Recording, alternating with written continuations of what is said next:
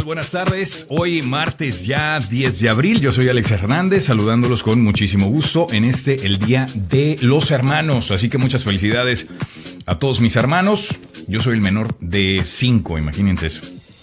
Ya grandecito y el menor de 5. Bueno, un abrazo enorme a todos mis hermanos. Este, que curiosamente, curiosamente, no ven tanto el programa como me gustaría, ¿eh? pero bueno, ese es otro, ese es otro tema, esa es otra materia. Eh, bienvenidos a todos los que se están uniendo ya a la emisión de Sin Filtro con Alex Hernández. Estaremos aquí platicando de los temas de actualidad, todo lo que está pasando y que prácticamente pues a ti te interesa saber. De eso estaremos hablando eh, hoy completamente sin filtro. Le doy la bienvenida también a mi compañero y colaborador Julio Sánchez Libera, que ya está en la línea telefónica. Julio, buenas tardes, ¿cómo estás? Buenas tardes, Alex. Muy bien, aquí contento de estar en una emisión más de Sin Filtro, compartiendo con toda la gente que, que se une aquí a través de, de, Facebook y que podrá participar con nosotros el, el, día de hoy en el tema, en los temas que tendremos eh, para, para, comentar y debatir. Así es que escríbanos y compartan este, este link, por favor. ¿Tú sabías que es el Día de los Hermanos? No, no lo sabía. ¿No lo Yo, ¿Cuántos no, tienes? no, no, no, no tengo hermanos, soy eh, hijo único, entonces eh, ahí sí que no, no tenía presente la fecha. Ah, bueno, entonces vamos a buscarte algunos hermanos por aquí. Quien quiera ser hermano Julio Sánchez Libera, déjenos su comentario aquí, por favor. Este, Por favor. Y listo. Oye, por acá, eh, saludos a Texans Monza. Dice, hi Alex, hi Texans, gracias por estar aquí. No olviden, por favor, empezar a compartir eh, este en vivo en su muro de Facebook. Hoy tenemos mucho, mucho de qué hablar. Eh, por ejemplo, entre la relación entre México y Estados Unidos, cómo va ahí el tema bilateral, eh, qué está pasando con lo de la cumbre de las Américas, qué está pasando con las elecciones en México y te diremos por qué un hombre terminó en el hospital después de comer cierto picante y te decimos exactamente cuál fue y si a ti te puede pasar lo mismo. Esto viene más adelante. Pero empecemos, empecemos con el plato fuerte del día, eh, Julio, y pues ¿quién más? Donald Trump, obviamente, parece que todos los días empezamos hablando de Donald Trump y es que siempre nos da de qué hablar. Ahora entiendo lo que siente CNN todos los días cuando están este, eh, preparando su noticiero. ¿Por qué? Porque siempre es el plato fuerte de la noticia el señor Donald Trump. Y es que ahora, ahora dijo que siempre no, que siempre no va a la cumbre de las Américas y en su lugar estará enviando al vicepresidente Mike Pence.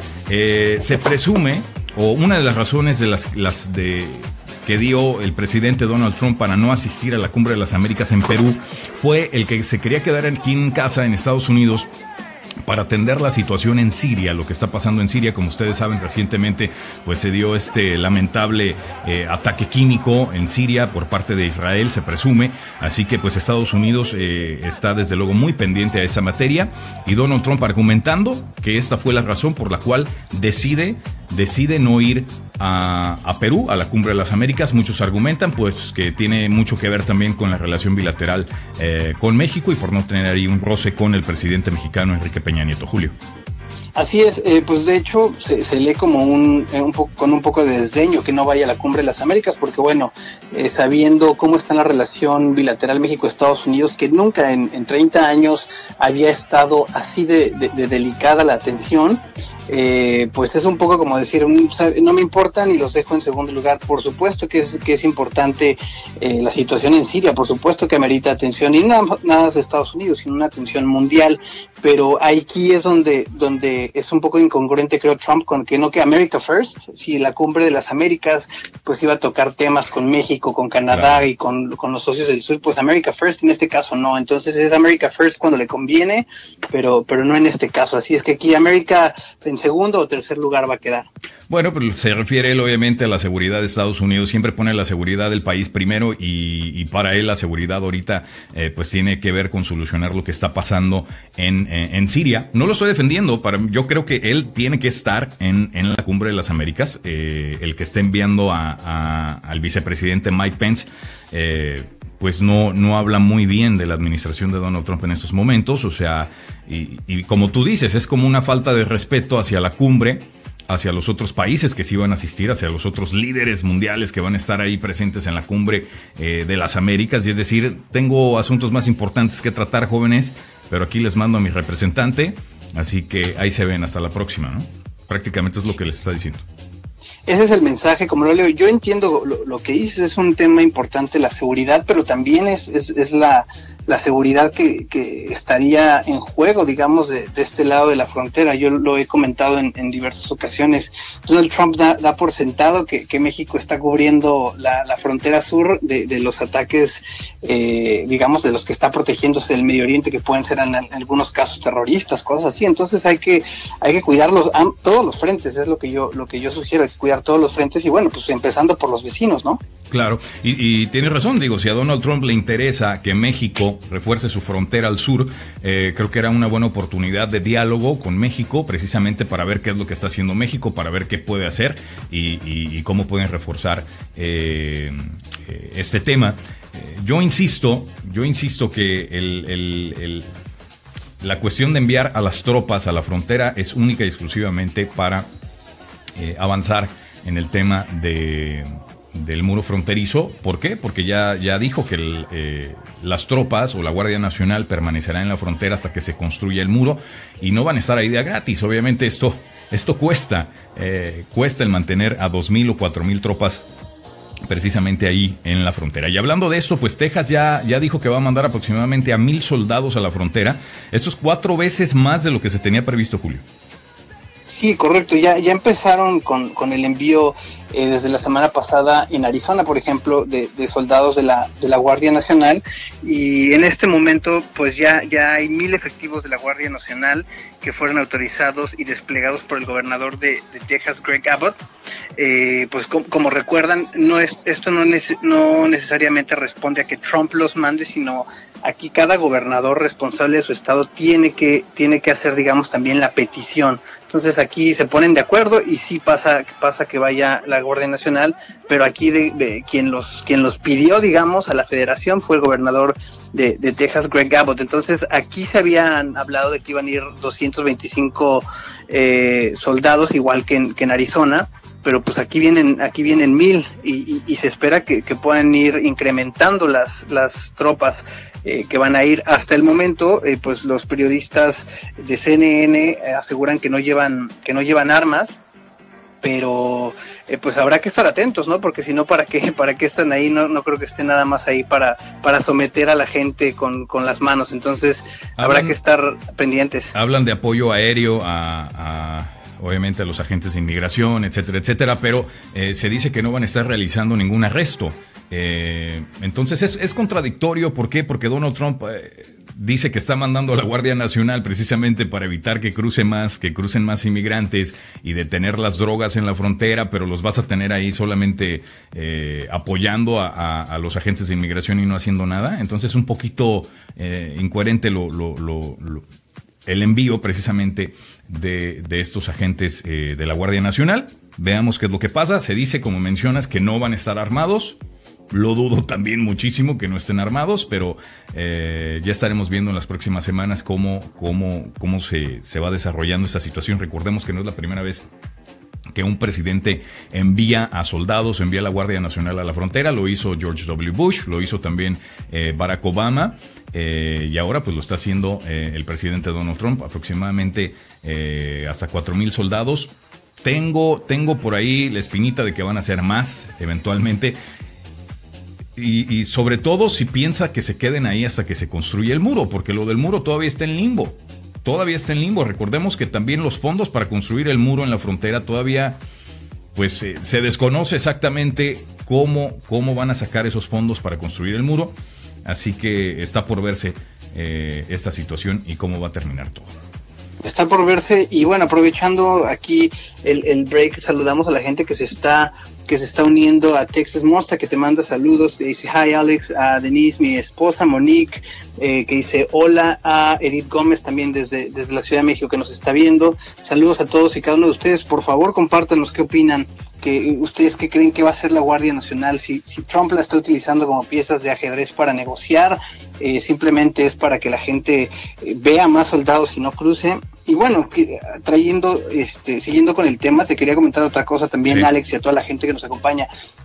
Eh, pues no, no van a poder hacer arrestos como bien, como bien lo dices, pero sí pueden, en caso de que estuvieran amenazados, disparar y, matar, digamos, a alguien o herir con, armas en el caso de que estuvieran armados. O sea, no pueden arrestar, pero sí tienen las facultades para, para atacar. Exactamente, está, está muy, muy raro pues esto. Está, contradiciendo todo lo que viene diciendo CNN de, que no van a estar armados. Inclusive un alto funcionario también dijo y les, le, cercioró a México que no iban a estar armados. Entonces, eh, por eso digo, todo, todo está todavía muy gris, todavía está muy, muy oscuro. Hay que, hay que eh, esperar a ver cómo se desarrolla esta noticia.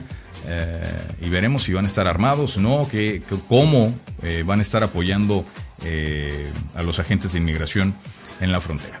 Oye, y el que, dime. que parecer dejó de, dejó de ser gris, eh, pues ya es el, presidente Enrique Peña Nieto, ¿no? Con, con, eh, con cómo está respondiendo ante las, las, acciones de Trump. Exactamente, pues bueno, es que pues ya ordenó prácticamente a todas las secretarías y dependencias realizar una evaluación de cada, de cada mecanismo de cooperación que se tenga con el gobierno de Estados Unidos. ¿Qué quiere decir esto? Eh, pues que México ya va a adoptar una, una actitud un poquito más, eh, más tajante, más, más seria con Estados Unidos y puede ser que también pues va a tomar esto como, como arma contra Estados Unidos, a lo mejor con respecto al muro, con respecto a los agentes en la frontera y lo puede usar como, como una herramienta también de, negociación, pero vamos a ver exactamente cuál es el plan que tiene el presidente Peña Nieto al respecto, ¿no? Así es, le ordenó ya todo su, gabinete, a las secretarías y las dependencias que son dependientes del Poder Ejecutivo, realizar una, una evaluación. Eh, ¿Esto qué quiere decir? Pues es un poco el mensaje eh, de decir, a ver, decirle un poco yo creo que a Estados Unidos, pues no, no nos tienes a tu disposición y también si nosotros queremos dejamos de cooperar, ¿no? O sea, un poco la revisión es como decir, eh, ponerse a negociar ya entre iguales. Siento que es un poco la tónica en lo que, en lo que lo está haciendo Enrique Peña Nieto, que mucho se había visto que, que no se había estado negociando entre iguales, que básicamente Estados Unidos le estaba haciendo un gran y un enorme favor a, México, como lo, lo pintó incluso Donald Trump. Y bueno, estamos, están negociando entre dos naciones, obviamente con diferencias económicas, pero pues al fin y al cabo vecinos y, humanos y, entonces pues hay que hay que negociar entre entre iguales. Es una medida que yo creo que es más retórica no creo que realmente haya haya alguna eh, ¿Acción? alguna acción alguna repercusión seria entre la relación bilateral pero es un poco pues ya irle respondiendo a Trump de otra de otra como manera. decirle es como decirle nosotros también cooperamos para tu seguridad nacional de esta forma no este eh, en las fronteras, en, deteniendo a, centroamericanos o apoyando a centroamericanos aquí en, en México, porque eso lo hace realmente eh, México y Estados Unidos como que no, no le quiere dar crédito a México por eso, ¿no? Eh, Estados Unidos hace ver como si México solamente los deja pasar, ¿no? Y prácticamente como si hasta los ayudara a llegar a, a la frontera con Estados Unidos y yo creo que es importante también analizar eso, porque como, bueno, la batalla que tiene Estados Unidos contra estos terroristas de ISIS, estos, eh, eh, este grupo que ha atacado eh, a, norteamericanos y a, ciudadanos americanos fuera de, Estados Unidos, pues digamos que ninguno ha cruzado por la frontera sur porque pues funciona también, ¿no? La, guardia la que, hay de parte de México, ¿no? Ninguno ha, ha accesado, digamos, al, país y creo que hay incluso casos de años atrás donde se han, se han detenido a, a, terroristas que han querido ingresar vía territorio mexicano. Entonces, eh, eso es, hay que tenerlo bien presente y porque pues la cooperación ahí debe seguir, pero pues es un poco decir, bueno, nosotros ya estamos haciendo nuestra chamba, ¿no? Yo creo que ahí es, es, importante que, se tenga en cuenta. Es prácticamente la actitud como que, también se está adoptando, como que México está haciendo también lo suyo, eh, porque pues Donald Trump sí, sí ha hecho ver a México como que no está haciendo absolutamente nada para detener, uno, las drogas y dos, eh, la inmigración ilegal. Oye, uh, un paréntesis para saludar a Diana Ortiz Vidaña, dice por acá, distracción. Yo opino que somos la distracción para que nadie reclame lo que pasa en Siria. Eh, pero de Siria, yo creo que esa, de esa no se escapan, Diana, porque es ahorita el, tema ahorita eh, mundial. Mundial, o sea, que se está hablando en todos lados, o sea, de que, de que traten de escapar de lo que está sucediendo en Siria, no hay manera, ¿eh? No hay manera. E, e, eso es un tema ya que, que, que, prácticamente eh, pues concierne a muchísimos, muchísimos países, están al pendiente de ello y están al pendiente de cómo va a reaccionar Estados Unidos ante todo lo que sucede en Siria. Todos los países están muy pendientes de todo lo que haga Estados Unidos con respecto a Siria y todo lo que haga también Rusia con respecto a Siria. Eh, Entonces hay que darle el beneficio de la duda al presidente Donald Trump de la razón por la cual se quedó aquí en Estados Unidos para atender para atender ese tema, ¿no? Eh, sí, estar atentos a las acciones que tome en este sentido, pero bien, bien por Diana, seguir, eh, que, tenga el tema sobre la mesa, así es que, es importante seguir recordando, aunque las imágenes de por sí son fuertes y, y tú sabes que han impactado al mundo, pues muy bien por ti, Diana, que sigas este, metiendo el tema en la agenda. Y sobre todo todas las imágenes que, que, son de niños, ¿no? Eh, siempre, siempre es lo fuerte y siempre es lo que viene de Siria, como que son las imágenes que les gusta enviar, son las imágenes de, de, de los niños cuando hay cualquier tipo de ataque en Siria eh, y son parte de las primeras imágenes que siempre envían.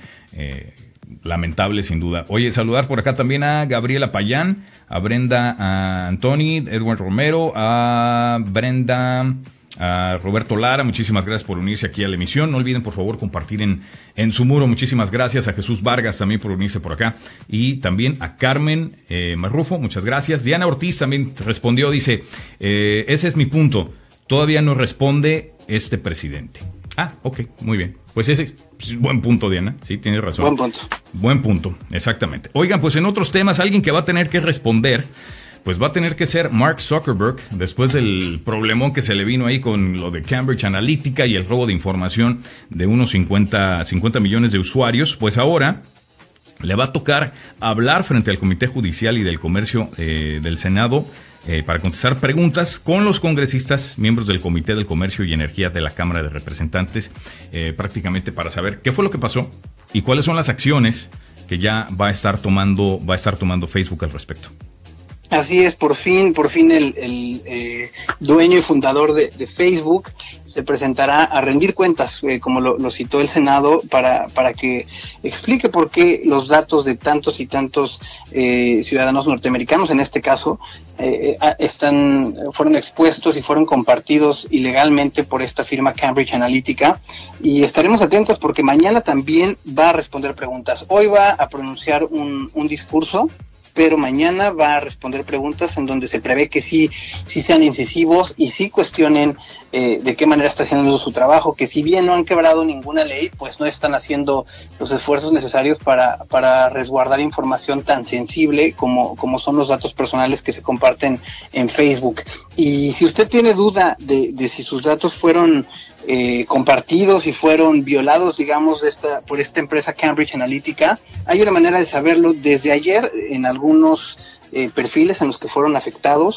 Ya aparece, ya aparece una, eh, una leyenda en el perfil de, de Facebook en donde eh, les dice protecting your information, protegiendo su información y les, eh, les recomienda hacer cambios en las eh, medidas de seguridad de su Facebook.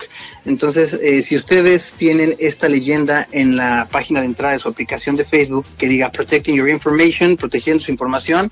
Quiere decir que su información fue afectada quiere decir que su información fue, fue afectada y fue compartida y hay sugerencias ahí para blindarse ante las aplicaciones para que no vuelva a ocurrir en el futuro y que ustedes no den permisos sin darse cuenta de todo lo que están compartiendo con, terceros.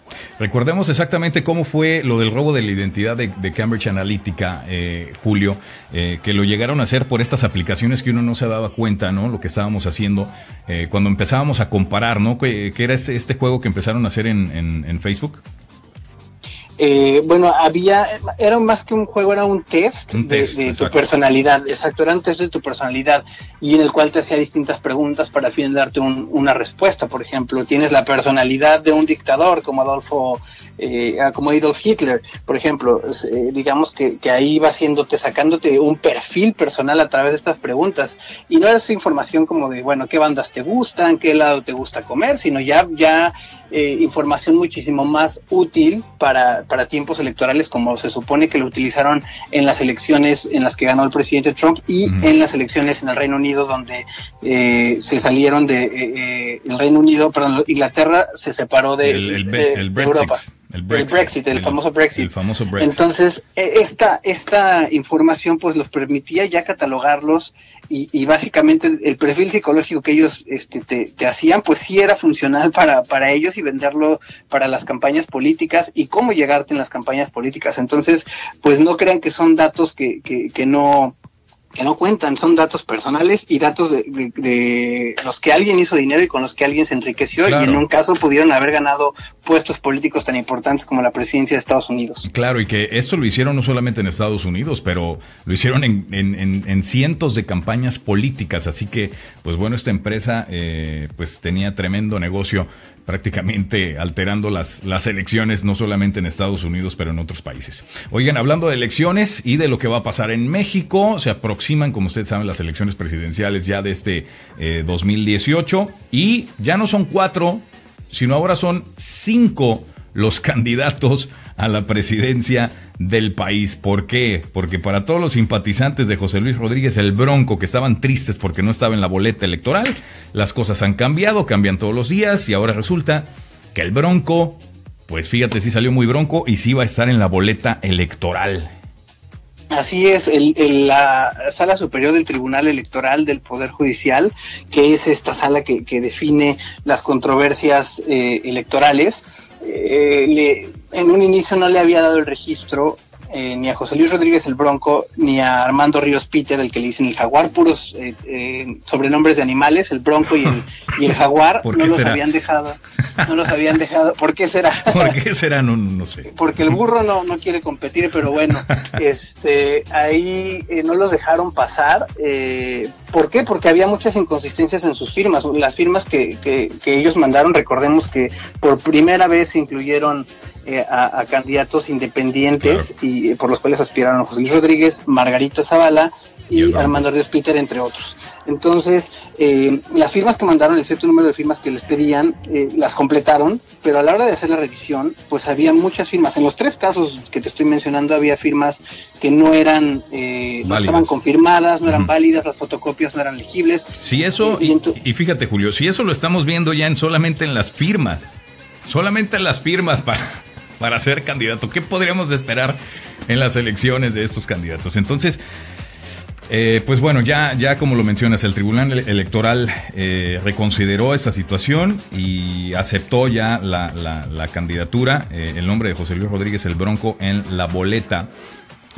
por una votación muy cerrada de cuatro contra tres, argumentando que se violó garantía de audiencia y debido proceso.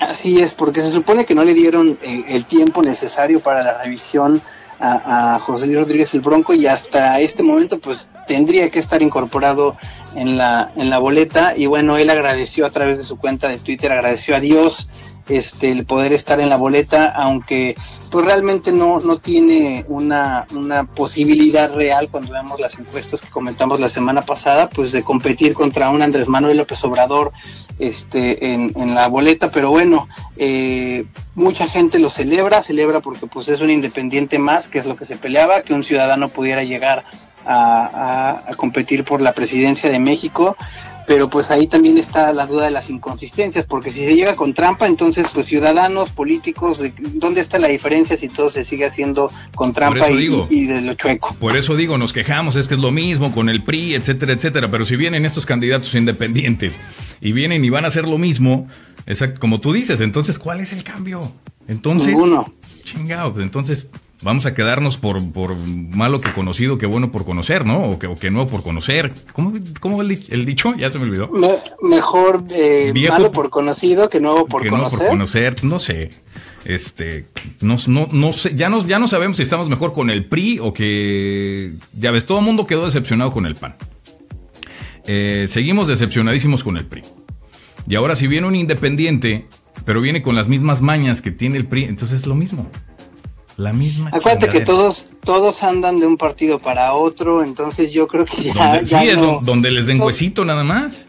Donde les den huesitos, donde les den bolete. Bueno, porque recordemos que, digamos, a los independientes no les toca mucho presupuesto, pero pues en los partidos, pues básicamente sí es. Pues entonces, este, entonces les toca robar más, ¿no? Si no tienen tanto presupuesto. ¿O cómo funciona? tienen más que, que, pagar de las campañas, ¿no? Entonces es, es este, pues eh, como brincan de un lado a otro, se les pagan las campañas, se les pagan. Te me fuiste ahí, Julio. ¿Sigues por ahí? ¿Me escuchas? Bueno, al parecer. Me gusta, pues vivir, vivir. A ver, Julio, te, me, te, me, había ido por ahí, se, se había perdido la comunicación un poquito. Si me repites eso, por favor. No te preocupes, aquí seguimos que lo que te digo es que pues básicamente buscan vivir del dinero público, eh, cambiando de un partido a otro y donde, como dices, donde haya hueso, porque pues siguen viviendo del dinero de los impuestos de los mexicanos. Y, a ver qué opinan si tenemos aquí entre nuestra audiencia. Eh, Diana anda, anda opinando mucho, dice Diana por acá, qué triste está la situación de política en mi México y creo que no estoy de acuerdo que los que vivimos en este lado votemos y te explico. Seremos, ¿qué? Seremos el pretexto para, para la pérdida de miles de pesos con, con pretexto de enviarlo a los mexicanos en el extranjero. Cuando se requiere ese dinero para nuestros compatriotas a lo largo de la República. Eh, dice también, más vale conocido que bueno por conocer. Ah, ok. Ahí está. Me estaba corrigiendo en el dicho. Gracias, Diana. Y Dora Flores dice, Good afternoon, Alex. Good afternoon, Dora. Gracias por estar aquí con nosotros. No olviden, por favor, compartir, compartir este video. Estamos hablando precisamente de las próximas elecciones presidenciales en México y que se suma ya un quinto candidato eh, a la boleta electoral. Estamos hablando de José Luis Rodríguez, el Bronco. Así es, y bueno, pues habrá, habrá que ver eh, si, lo que dice Diana, que es un comentario interesante, habrá que ver la participación, porque se justificaría si fuera una participación eh, alta y una participación que realmente hiciera la diferencia, claro. Eh, porque al fin y al cabo, digo, estamos de este lado, como dices, y seguimos siendo mexicanos, y, pues nuestra opinión cuenta y nuestro voto cuenta, ¿no? Pero pues sí habría que, ver un análisis, ¿no? ¿Cuánto se invierte? Recuerdas que hace unos, Promoviendo el unas semanas vimos cuánto costaba el voto o cuánto costaría el voto en México, en las elecciones de, México. Habría que checar los datos para ver cuánto cuesta eh, después de esta participación, cuánto cuesta el voto en el extranjero, de los mexicanos en el extranjero, y pues sigue conviniendo invertirle, o mejor, como dice, como dice Diana, invertirlo en los, en los compatriotas que lo requieren a lo largo de la República. Exactamente. Buen, muy buen punto. Entonces vamos a ver cuál es la participación, no solamente en Estados Unidos, pero eh, de otros países que debe ser, debe ser menor todavía la participación desde el extranjero en otros países que no es Estados Unidos, eh, pero hay que estar muy pendiente. Y sí, tiene razón, digo, la inversión eh, de México para las, las, las elecciones elecciones, de la participación extranjera, pues siempre es, siempre es bastante. Eh, yo creo que este año también la participación en el extranjero va a ser, eh, va a ser importante y desde luego, pues esto tiene mucho que ver en el, en el resultado de las mismas. Entonces, eh, ¿a qué partido? Es, esta, es otra, esta es otra pregunta interesante. ¿A qué partido le puede, le puede convenir más la participación en el extranjero, Julio? Eso sería interesantísimo. Habría, muy interesante.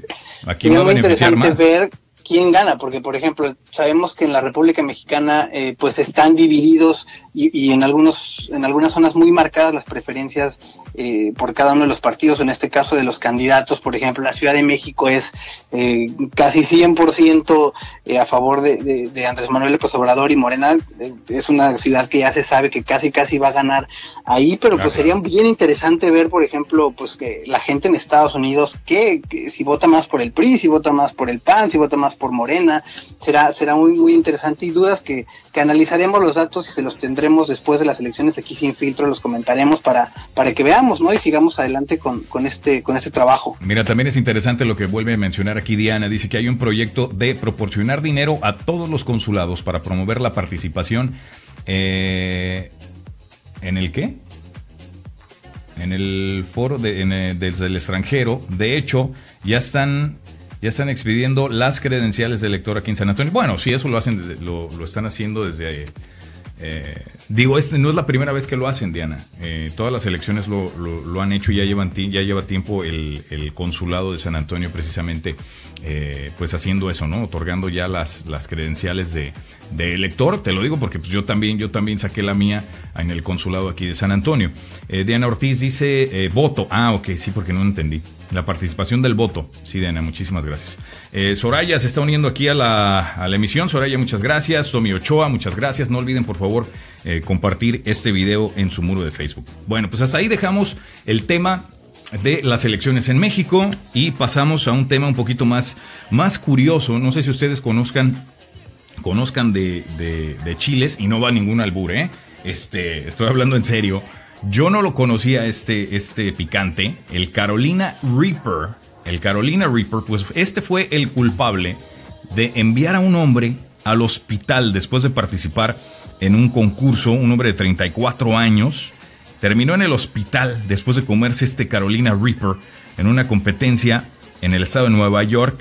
Se dice que experimentó dolores de cabeza crónicos y esto fue días después del concurso y también dolores de cuello. Estos fueron los, los síntomas que tuvo al, consumir este, este picante, el Carolina Reaper. Yo no lo conocía, no sé si me voy a atrever a probarlo o no. Este, y vaya, a mí me gusta el picante, el habanero, por ejemplo, buenísimo. Este, pero no sé, pues si está más si es el más picoso del mundo, eh, estaría interesante probarlo. ¿Cómo es? no, sí, de hecho eh, es un es un chile muy eh, popular últimamente porque lo puedes pedir por internet, sea el chile o incluso hay unas papitas que, que, ya venden como las chips, hechas de, este con, con, este con este picante, con el Carolina Reaper, cuestan alrededor de 22 dólares, pero es una papa nada más. Entonces, tú quisieras pedir, eh, pagar 22 dólares por una papa, eh, pues está, está, creo que está caro por nada más comerte una papa, pero pues mucha gente lo que hace es grabarse en, en, YouTube las reacciones de cómo, de cómo su cuerpo responde al comer este Carolina Reaper que eh, se supone que te da, digo yo, la peor enchilada que yo he tenido, pues digamos, viene acompañada de sudor, ardor, este, eh, picazón en la cabeza, ¿no? Picazón en la cabeza, un poco de dolor de cabeza incluso después, pero pues pasa, ¿no? Después de, unos minutos. Y aquí yo no me imagino días después seguir sufriendo por, por haberme comido un chile. Y el tamaño es pequeño, para quienes no lo conozcan